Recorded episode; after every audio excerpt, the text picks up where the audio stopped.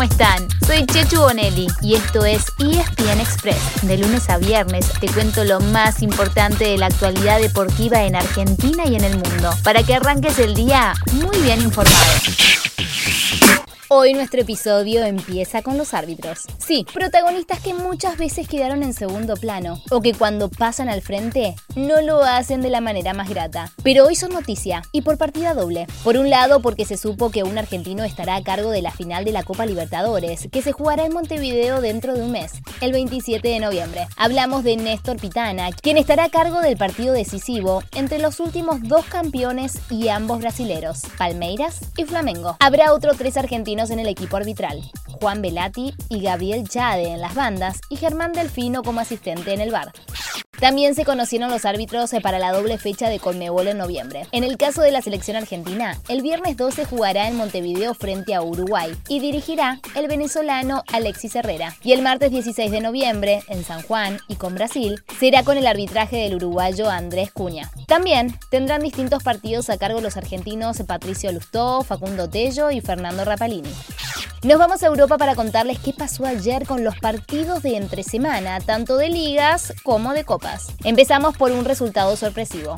Uno de los grandes de Europa, el Bayern Múnich, quedó eliminado de la Copa de Alemania en 16avos de final. Jugaron todas las estrellas, no faltó una. Neuer, Müller, Lewandowski, pero eso no evitó un marcador catastrófico. 5 a 0 a manos del Borussia, el de nombre difícil, el Borussia Mönchengladbach importantísimo para los Hammers. Si es gol avanza. Va en rama. ¡Gol!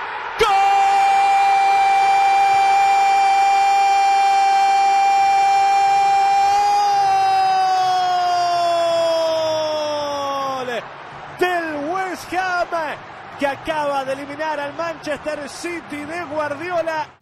Seguimos de copas y seguimos con sorpresas, porque en Inglaterra quedó afuera de la Copa de la Liga el último campeón, el Manchester City de Pep Guardiola. Después de igualar sin goles ante el West Ham, cayó 5 a 3 en los penales. En cambio, pasaron de ronda el Liverpool, el Tottenham y el Leicester.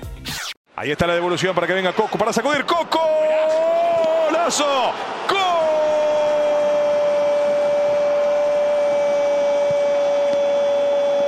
de Sevilla, extraordinario zurdazo de Coco, la vela para colgarla del ángulo, para resetear el partido, para que Sevilla, para que Sevilla nivele en Palma de Mallorca en un partido tan sufrido ahora, ahora Sevilla va por la punta del campeonato. ¿Qué más pasó en el fútbol europeo? En la Liga de España están juntitos, todos juntitos en lo alto de la tabla, y ahora hay cuatro punteros. Tres de ellos jugaron ayer y otro lo hará hoy. La Real Sociedad, que a las 2 de la tarde y por Star Plus, enfrentará al Celta del Chacho Coudet. Los que se presentaron ayer son Real Madrid, que empató sin goles con Osasuna, Sevilla, que igualó 1 a 1 con Mallorca, y Betis, que goleó 4 a 1 al Valencia. En estos últimos dos partidos hubo goles argentinos, uno de Eric Lamela para Sevilla y otro de Germán Petzela para el Betis. Además, perdió nuevamente el Barcelona con el Kun Agüero ya de titular. Fue 1 a 0 ante el Rayo Vallecano. Y con ese resultado, más la derrota en el clásico del fin de semana, el club tomó la decisión de ponerle fin al ciclo de Ronald Koeman como entrenador. Por último, en Italia ganaron Inter, Roma, Atalanta y Lazio para ubicarse en tercer, cuarto, quinto y sexto lugar respectivamente, mientras que perdieron Juventus y Fiorentina y comparten el séptimo puesto. Hoy juega Napoli a las 15.45 frente al Bolonia y si gana, volverá a lo más alto de la tabla con el Milan. Lo pueden ver por Star Plus, por supuesto.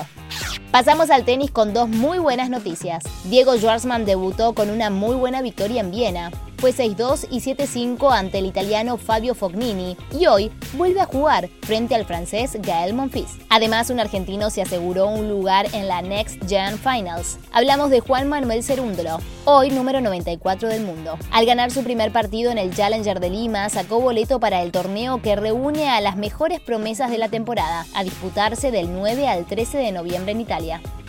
Hoy nos despedimos con el rugby y les contamos que los Pumas hicieron cuatro cambios obligados para la ventana de noviembre. Juan Cruz María, Matías Alemano, Facundo Vigena quedaron descartados con distintos problemas físicos y en su lugar estarán Lucas Paulos, Rodrigo Martínez, Joaquín Oviedo y Santiago Cordero.